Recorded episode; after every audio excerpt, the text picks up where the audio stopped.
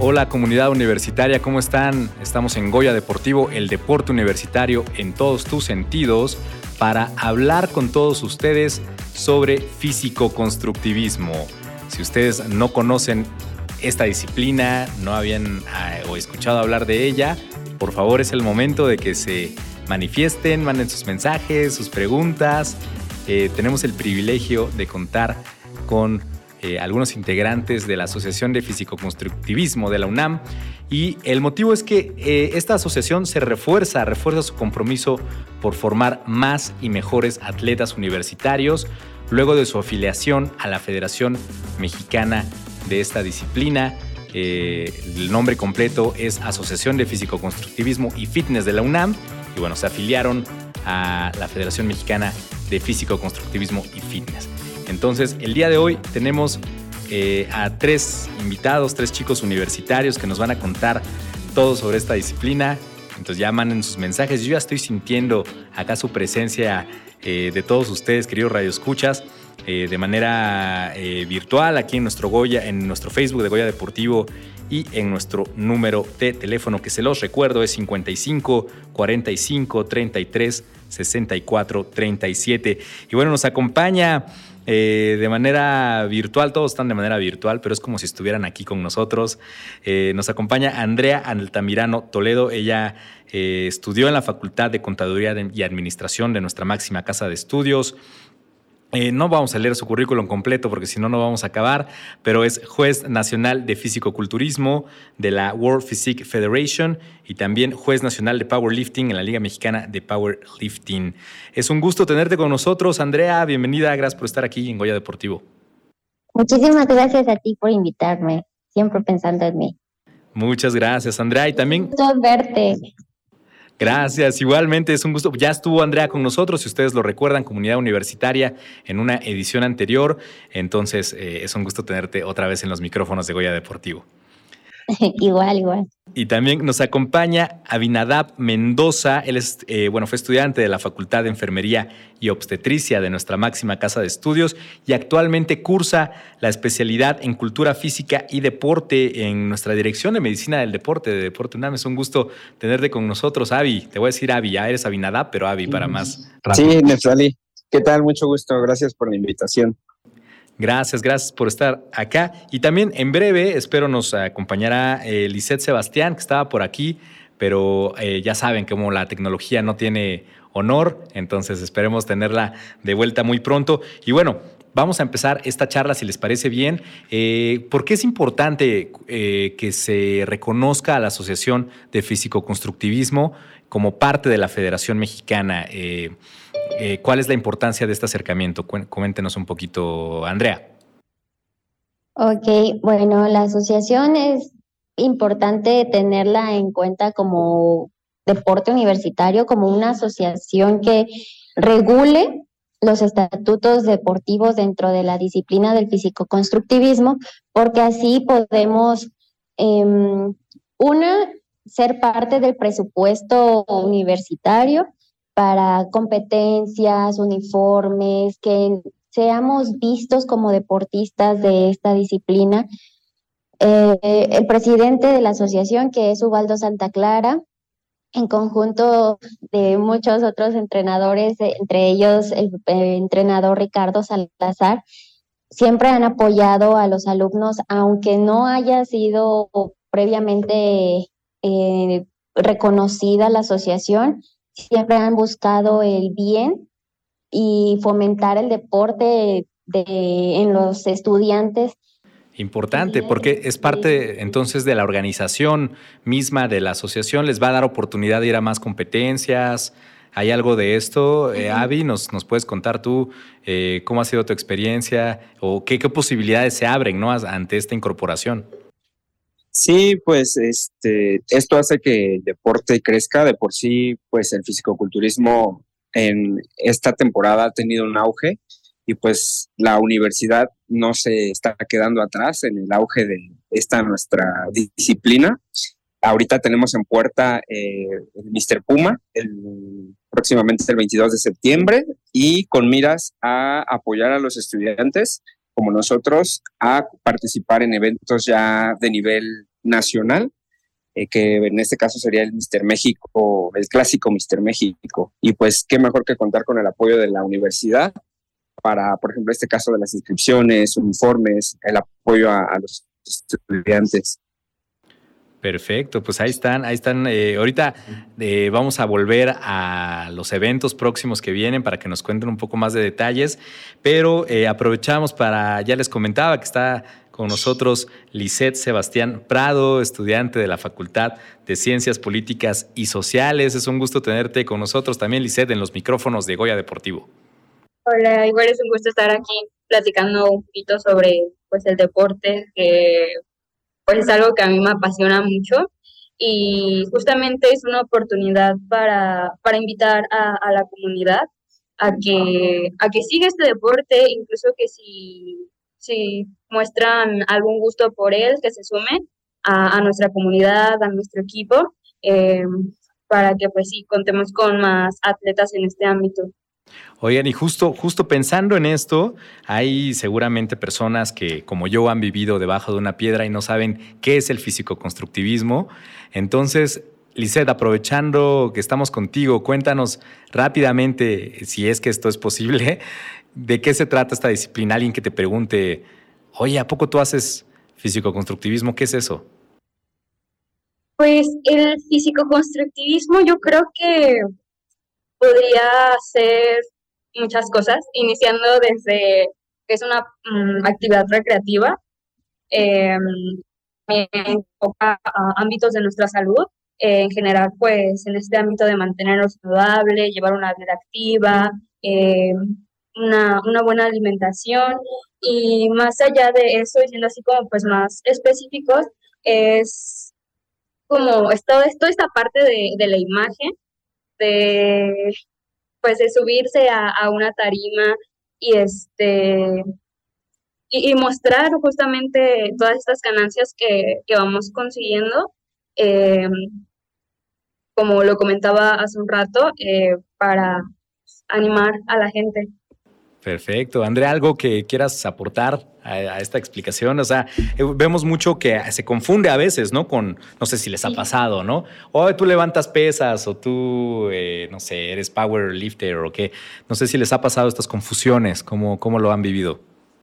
Sí, de hecho, hay una confusión entre fisicoculturismo y fisicoconstructivismo. Se dice que la definición de fisicoculturismo, eh, la masa muscular ya está dada. Entonces, cualquier persona que haga actividad física está cultivando su cuerpo.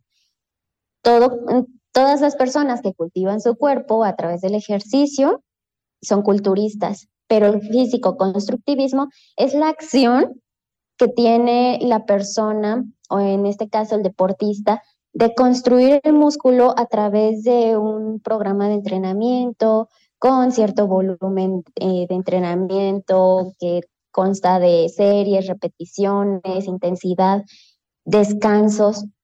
¿Para qué? Para llegar al objetivo específico, más aparte la alimentación, que es un complemento y un pilar importante en todo deporte, pero en el culturismo se ve muchísimo más porque busca la belleza de los cuerpos, ¿no?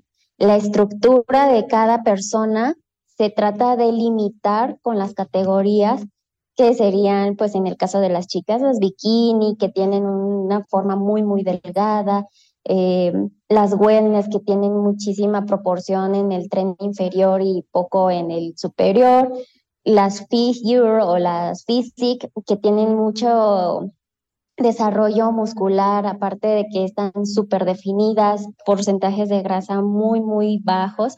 Entonces, todo esto hace que no seamos cualquier disciplina, sino que es un reto, no solo físico, sino también mental, para lograr el objetivo y estar en tarima, aunque sea unos 25, 30 segundos, 90, si bien nos va, en mostrar todo ese trabajo eh, de tiempo atrás, ¿no? Pueden ser cuatro meses, seis meses, incluso hasta un año de preparación y mostrarlo en esos segundos realmente vale la pena muchísimo.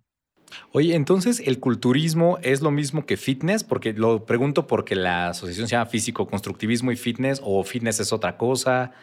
Fitness es otra cosa. Fitness es más como el término dado de la salud. Eh, también el wellness lo confunden con el fitness. El wellness es bienestar. Si hay algo que nos hace bien y nos hace sentir bien, es wellness. Pero si, eh, independientemente de la categoría, ¿no? Este, y también tiene mucho que ver porque se llama wellness esa categoría, pero bueno, ya no entremos en detalles. El fitness es la salud. Hacer ejercicio nos proporciona salud, aumenta nuestro sistema inmunológico, nos hace tener un em, tiempo de vida prolongado y bien. Entonces, hay para todos, ¿no? Por lo que veo, depende lo que el objetivo que uno tenga se puede lograr eh, en la asociación, ¿no? Oye, Avi, cuéntanos un poquito, ya nos decía Andrea eh, un poco de las categorías, pero ¿qué categorías hay o cómo se dividen? No es lo mismo que yo que voy entrando y que no estoy nada en forma, me pongan contigo a competir, pues no sería muy justo. ¿Cómo, cómo se dividen las categorías? Cuéntanos. Pues bueno, en el caso de las chicas ya las mencionó Andy, en el caso de los varones existen categorías por peso, por tipo de, digamos, de forma de mostrar el físico y por este, desarrollo muscular, digamos, el tiempo que se lleva entrenando. Existen por peso desde 70, 75 hasta más de 100 kilogramos. Existen categorías que es eh, men's physique, que son un cuerpo que busca como más armonioso, más tipo playero. Incluso eh, en esta categoría se presentan los chicos con una bermuda hasta arriba de la rodilla. Luego sigue eh, la categoría Classic Physique, que es un poquito más buscando el desarrollo muscular, pero más como los tiempos de Arnold, los tiempos de antes, como más clásico. actualmente el rey de esa categoría, Chris Bumstead, muy, muy conocido por ahí en redes. Y eh, ya la categoría como más pesada de los, ahora sí, los monstruos, donde el desarrollo muscular es, se busca en su máxima expresión que es eh, físico abierto o bodybuilder como tal. Y que pues bueno, es donde sí se buscan ya una estructura como más en, en X y que el desarrollo muscular, repito, está en su máxima expresión. Llegar a la tarima lo más este, seco posible, sin grasa, sin agua y, mostrar, eh, al final de cuentas, en todas las categorías, pues no solo es el comer, el entrenar y el descansar, sino también hay que saber presentar todo, todo eso que trabajaste en el año. Es, es un arte el saber posar, el practicar las poses, la pintura, todo lo que se hace ya previo a, ese día de la competencia. Eh, esos detalles son muy importantes también. ¿Qué tal? Eh? Oye, pues hablando un poquito de su experiencia para que la gente también se dé una idea eh, y se anime a entrar. Liz, en tu caso, ¿tú cuánto tiempo llevas? ¿Cómo te animaste a entrar a esta disciplina? Pues yo entrenando ya llevo algunos años, unos cuatro más o menos. Eh, yo cuando inicié en este mundo de, pues, del deporte, de, del fitness, eh, en algún momento pensé que me gustaría subirme en, alguna tarima. Eh, en ese entonces no fue como un plan muy, muy fijo. el estar aquí en la universidad de verdad es una oportunidad muy, muy grande a este mundo del deporte. Entonces fue hasta cuando yo eh, en a, a, estudiar aquí en Ciudad Universitaria que yo tuve eh, esta oportunidad de empezar a planificar. Eh, fue cuando justamente yo empecé a utilizar estos servicios de los gimnasios de, de aquí de Ciudad Universitaria y fue cuando yo conocí a Richie. de verdad que los coaches de aquí son, son grandes personas, muy, con, mucho, con mucha motivación, mucho apoyo, y fue cuando él me dio así como el empujoncito. Eh, y dijo que así como que veía potencial en mí. Eh, entonces, pues dije, está bien, ¿por qué no, no intentarlo?